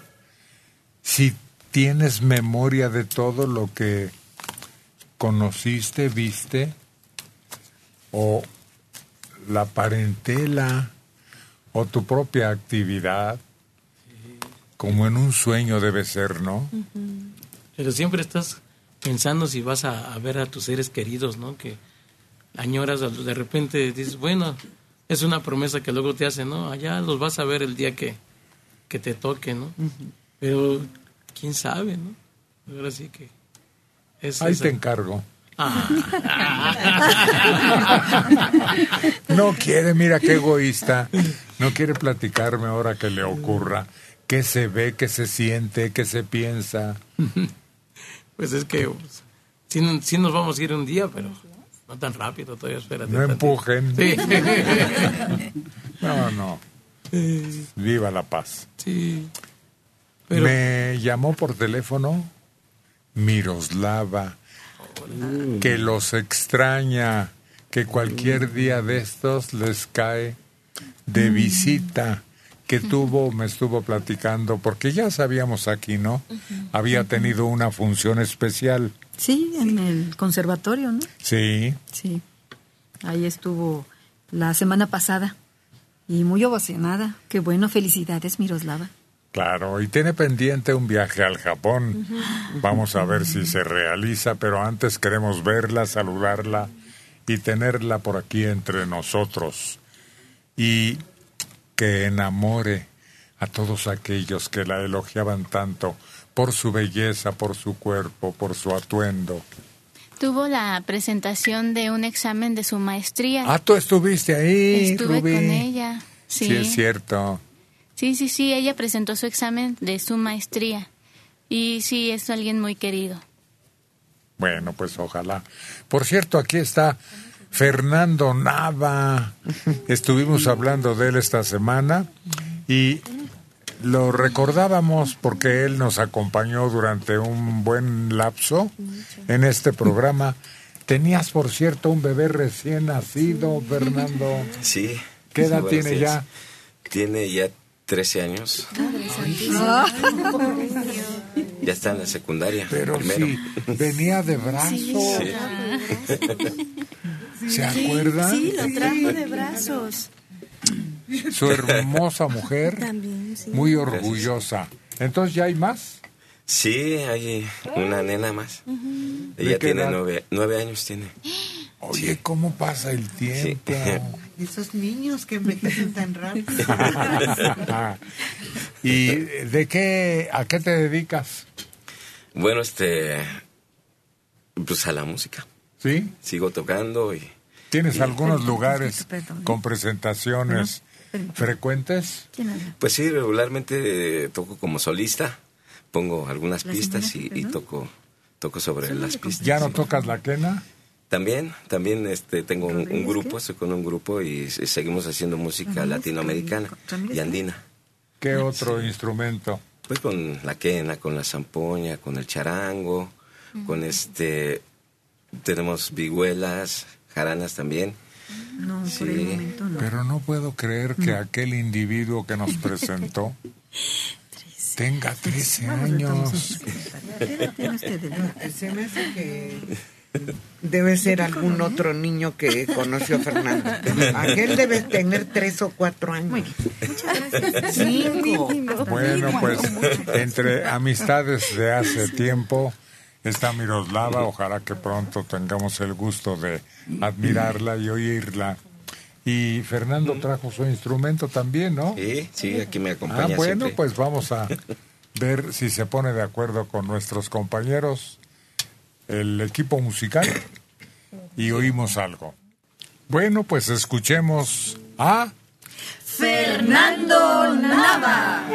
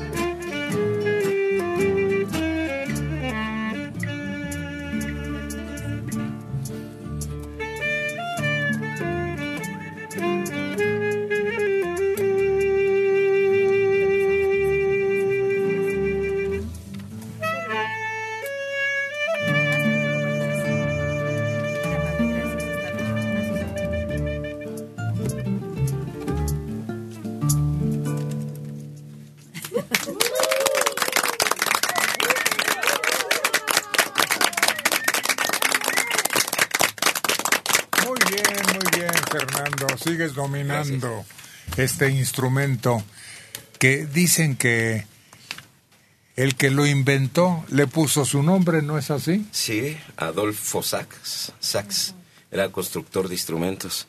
Allá por 1900, 1864 es cuando 65 es cuando ya se da a conocer el instrumento del saxofón. Sí.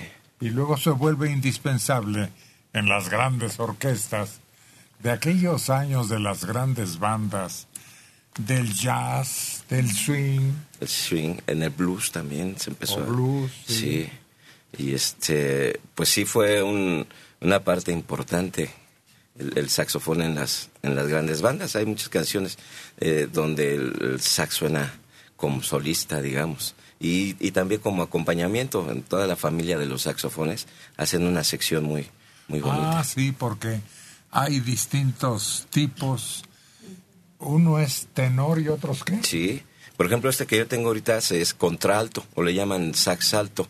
Es el más usual, digamos, por su tesitura, que es, es la tesitura, es la altura que, como por ejemplo la voz de un niño o de una mujer, es, es este, la altura de esa voz, el agudo de esa voz es la que tiene el, el sax contralto y, y, y digamos el tono de los hombres que es como bajo, barítono, son saxofones más, más este, grandotes y, y, y, y de ahí eh, por su tesitura ya son barítonos, bajo, tenor, luego viene el alto, luego viene el soprano y el agudo.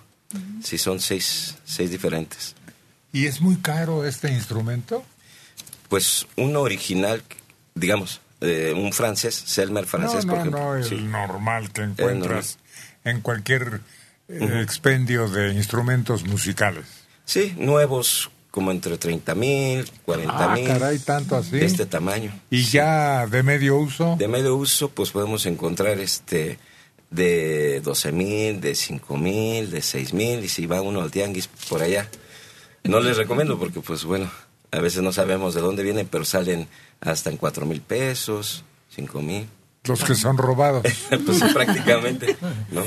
A esa mercancía se le llama Roberto. Pero fíjate que luego estos instrumentos terminan casi prácticamente en la cháchara, en algunos. Entonces ahí sí es muy, pues muy barato lo puedes encontrar, ¿no? Pero este, y es que si no lo sabes tocar o algo así, pues lo arrumba, se queda ahí y se empieza a enmohecer, la, como es metal, se empieza a poner verde, creo a veces. en la- entonces, pues ya la gente no lo ve como algo agradable y lo desecha casi prácticamente. Yo lo he visto en bazares. Sí. Es a donde van a dar muchos instrumentos que tienen cierta validez económica. Sí, de hecho, este, el que tengo estaba así como dice mi compañero, este Tamagotchi, eh, estaba como verde, negro. Entonces, este, pues cuando lo rescaté, lo, lo, limpi- lo desarmé, no supe cómo. Lo, lo limpié todo y luego lo volví a armar, tampoco supe cómo, pero no me sobró ninguna pieza, entonces dije, pues voy bien. Se sigue usando ese brazo. Sí. Brazo es un ungüento para instrumentos o monedas o artículos de metal que recobran su esplendor. Sí, sí hay un líquido. No, creo que es- sí es brazo en líquido y con ese, por ejemplo, especial para los instrumentos. Y lo único que pasa es que le puede quitar un poquito el color. Por ejemplo, este ya es muy viejito. Le, le digo años tiene. Este es del 25 de agosto del año del 2000, del 1918. Entonces, Un siglo. 1910, casi porfiriano. Sí. Sí, sí. Por tantito. Revolucionario, eso sí. Ah, sí. Sí, Entonces, cuando lo limpiamos, De la banda del automóvil gris. Este, cuando lo limpiamos con, con esos líquidos puede perder, perder un poquito su color. Les voy a decir que, por ejemplo, lo que brilla en dorado eh, es oro. Es como chapa de oro aún. Entonces, si se limpia mucho con ese líquido, va perdiendo ese color. Ah, hay que tener cuidado, si no lo manchas. Sí. No seas manchado, Fernando. Bueno, pues seguimos platicando al rato y a ver si nos interpreta otra cosa. Acompañado por nuestros compañeros. Gracias, Tamagotchi. Gracias, gracias. Aquí- aquí Esther y Checo Padilla. De Naucalpan, Estado de México, Héctor Mendoza Mesa, de 85 años. Algún día Héctor dijo que hay un lugar donde apoyan a los viejitos maltratados. Que repita el dato, por favor. El teléfono ahí le va.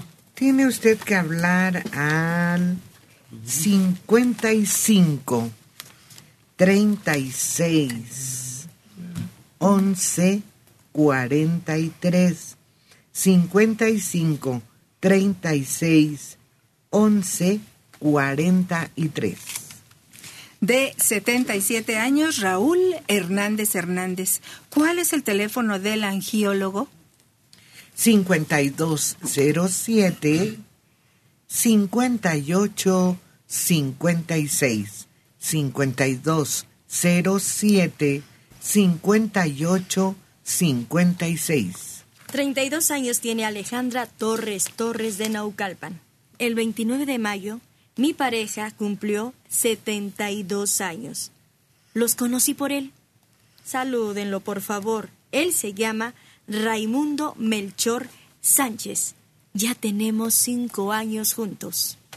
David Vázquez Pérez de San Juan de Aragón, 60 años. Tengo una muela picada que me está molestando mucho. Quiero que me la arreglen o que me la saquen. Díganme la dirección y el teléfono, por favor. Primero le voy a recomendar retirarle dientes por quitarlos, no. Estamos trabajando todos muy arduamente para salvar esas estructuras dentarias y que no se estén perdiendo nada más porque me dolió. No, existen nuevos tratamientos, la endodoncia, este, implantes, todo para poder recuperar lo que es la, la salud bucal. Si las retiramos, ¿qué cree? Le va a salir más caro el caldo que la albóndiga porque quitamos un diente y después tenemos que colocar un puente. Entonces, no, vaya al consultorio dental, que le tomen una radiografía y se, haya, se haga un muy buen diagnóstico para ver de qué forma puede recuperar ese dientecito. Si fuera con una resina, una incrustación, una corona inclusive, ¿para qué? Pues para que no pierda piezas, que se le empiecen a, a mover todos los demás dientes, que no tenga una oclusión, que no pueda morder perfectamente bien. Entonces, de eso se trata la odontología moderna, de no perder dientes. Y el teléfono es 55 84 27 66.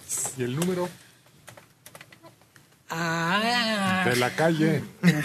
Álvaro Obregón, número 12.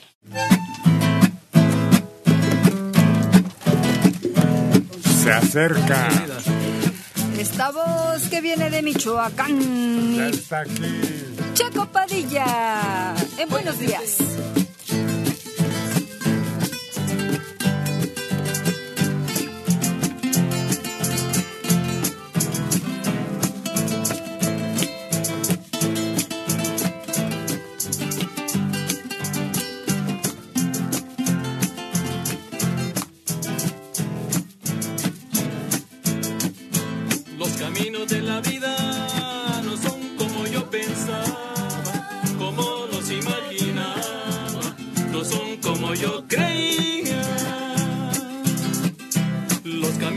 La vida son muy difíciles de andarlos, difícil de caminarlos, yo no encuentro la salida.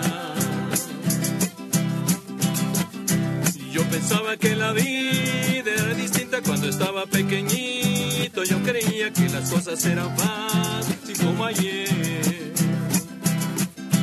Que mi viejecita buena se esmeraba por darme todo lo que necesitaba. Y hoy me doy cuenta que tanto así no es. Porque mi viejita ya está cansada de trabajar para mi hermano y para mí.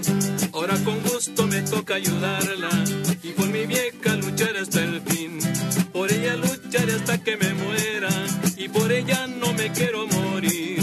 Tampoco que se me muera mi vieja, pero que va si el destino es así.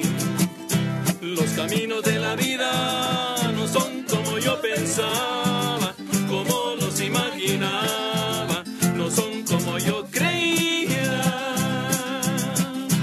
Los caminos de la vida son muy difíciles de andarlos,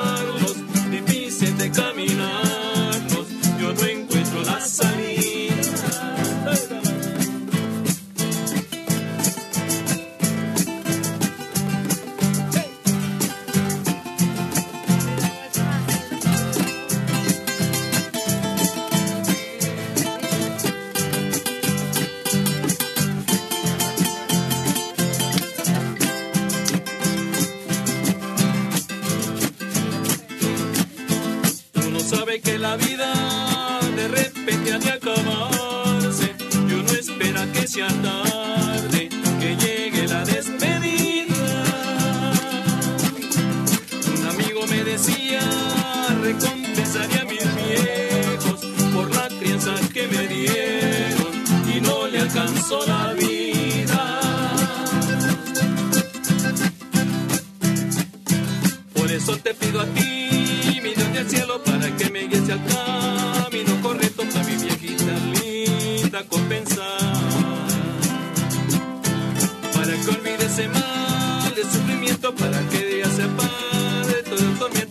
que para criarnos tuvo que pasar.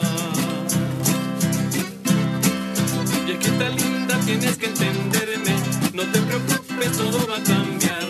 Yo sufro mucho, madrecita, al verte, necesitar y no te puedo dar. A veces lloro al sentirme impotente, son tantas cosas que te quiero dar.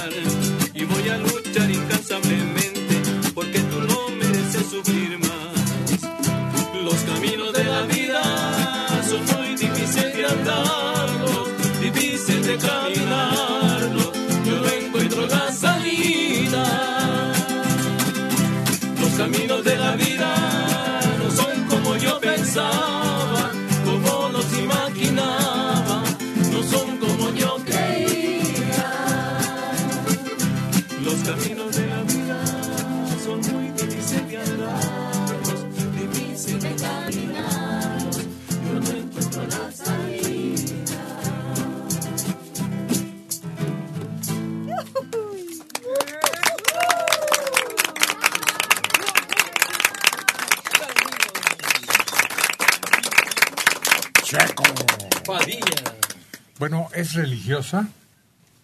Pues no, es un, como una, una petición, ¿no? Para...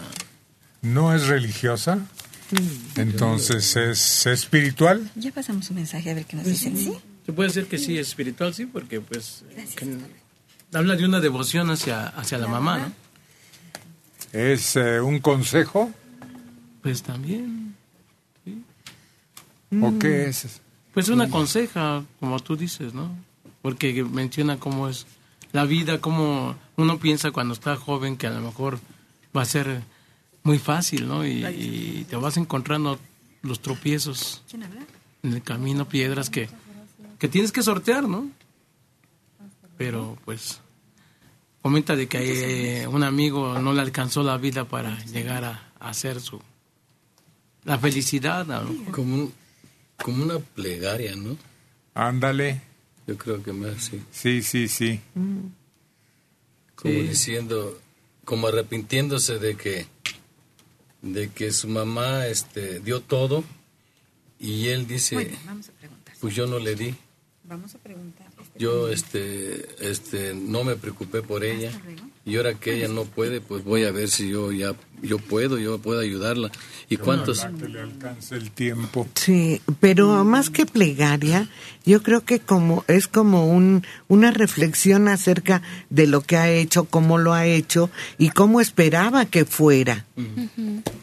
Y se da cuenta que, pues no, que los caminos tienen tropezones, tienen lluvia, tienen lodo y que se tropezó con todo Y a eso. veces es demasiado tarde Sí. para que lo entiendas. Como que estás echando un vistazo al pasado, a tu juventud, Ujú. a cómo caminaste y a cómo lo ves ahora tan diferente. De internet. ¿Cómo que película? Señor Serrano, caray. El viejo y el mar, un libro importantísimo de la literatura, de Ernest Hemingway, de un pescador en lucha con su presa. Pero se hizo una película. Sí, el hombre y el, El viejo, y el viejo y el mar. Sí, sí. Es de Hemingway, un amante de Cuba que Ujú. recibió el premio Nobel. Pero también es película. Sí. Con esa misma historia. Spencer Tracy es el actor con una lucha feroz para poder eh, pescar a ese tremendo pez vela. Ándale. Spencer Tracy. Además, todas las películas son basadas regularmente por un- un- un- una novela, un libro, entonces, pues también Claro. es, cualquier dice eso, ¿no? Pues es que a lo mejor para la persona que nos llama no tiene noción de que existe la película. Del centro, 60 años, José García Guzmán. ¿Podrían repetir el teléfono que defiende a los viejitos? Pues anote, hombre, porque no vamos a estar repitiéndolo toda la mañana.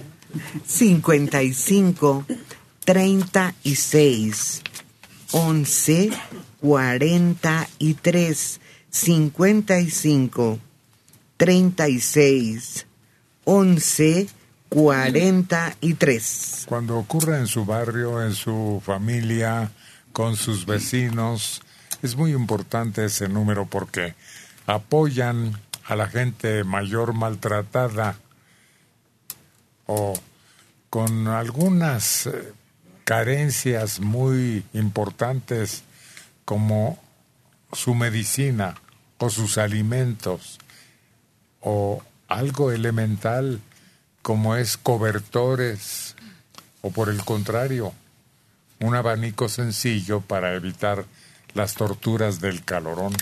De 76 años, Alicia López Cárdenas. ¿Cuál es el teléfono del médico internista que atendió a Héctor? 56 84 55 55 56 84 55 55 44 años tiene Mariana Ledesma de Andalucía, España. Ah. Estoy muy contenta. Terminé el curso de grado medio de auxiliar de enfermería. No pensé que a mi edad ya no podría. Voy a México el 30 de este mes a ver a mi familia. Y si Dios quiere, los visitaré. Y que me inyecte, ya que aprendió.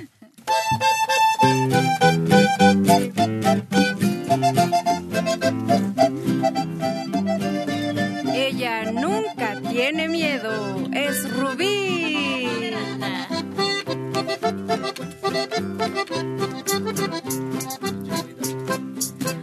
Era una noche tenebrosa y fría, cuando las horas en silencio me pasaba, las once y media de un reloj tal vez serían los aleteos de un sensontle que vagaba.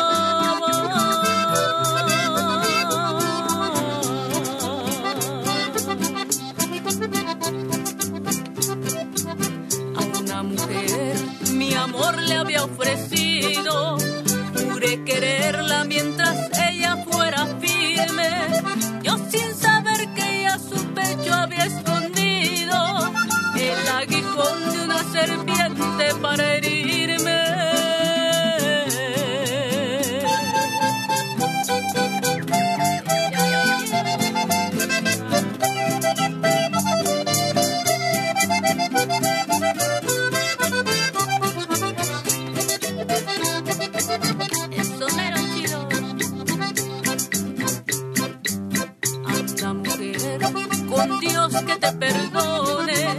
ya no quisiste vivir de mis pobrezas. Tal vez otro hombre te ofreciera las riquezas. Yo no te ofrezco más que un pobre corazón.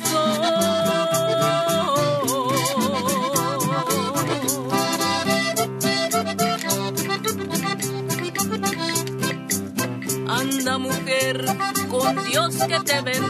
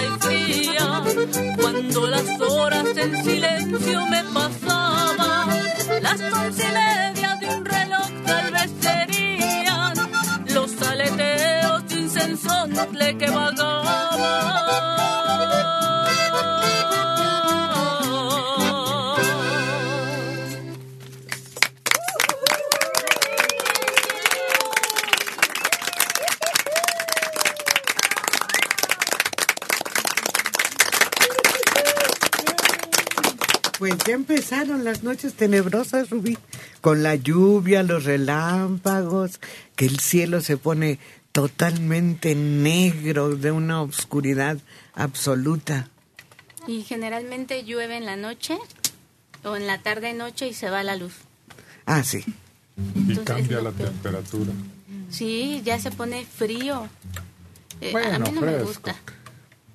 Pues no, fíjate que este para el norte de aquí de la ciudad se pone muy frío, muy muy frío en cuanto empieza a llover. Entonces, a mí la verdad no me gusta que se oscurezca, que esté lloviendo, pero es necesario. Sí, es Radio Centro. Claro, toda la existencia y cada día tiene su atractivo. Oye, yo después de tanto calor que hizo y que decían que a lo mejor ya ni volvía a llover nunca, yo dije, gracias Dios mío, cuando vi, cuando vi que cayó el agua, la verdad sí di gracias. Tengo una pajarera muy grande. Oye, qué algarabía, qué hambre, qué contento. A veces hasta riñen. Y los bebés los reconoces por los pelos parados. También felices de estar al abrigo de quien les brinde un apoyo. ¿Son canarios? No, no. Ni están enjaulados. Es un espacio en donde llegan y hay comedero, tanto para pájaros como para colibrís. Pero llegan de veces, de vez en cuando, unos raros, extraños, diferentes.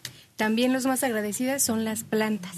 Se ponen bonitas las flores. Bueno, y cuando ya estaban todas marchitas y todas caídas, no, reviven y se ponen bonitas, rebosantes. Que bueno, sobre todo ahora que hubo tantos incendios forestales y de pastizales que nos hicieron aspirar humo negro, que era más bien ceniza, ¿no? Sí, y aún, bueno, le aunamos que estaba Don Goyo también queriéndonos ahí espantar y nos lanzaba ceniza. ¿Y no era miércoles? No, era cualquier día de la semana. Ah, porque es tradicional. ¿Cómo es la frase que le dicen a uno, Rubí? ¿Cuál miércoles de ceniza? Sí. Ah, polvo eres y en polvo te convertirás. Pero si es ceniza, como polvo. Pues así dicen. No. Sí, la frase es ¿Sí? así. Polvo eres y en polvo te convertirás. Ah, pues yo creí que, por el contrario, quienes demandan ser pasados al horno, ya fallecidos, pensé que era ceniza. Ceniza eres y en ceniza te convertirás. Pero también hay una frase que dicen, ahora sí te dieron tu miércoles de ceniza, ¿no? ¿Ah, sí? Sí. Pero pues es que te fue medio. Pero más bien es, ahora sí te dieron tu sábado de gloria cuando, También. cuando te va. O también te dieron tu buena sanjuaneada. Ándale. Pero ese es el 24 de junio. Sí, el mero día de ya San mero. Juan.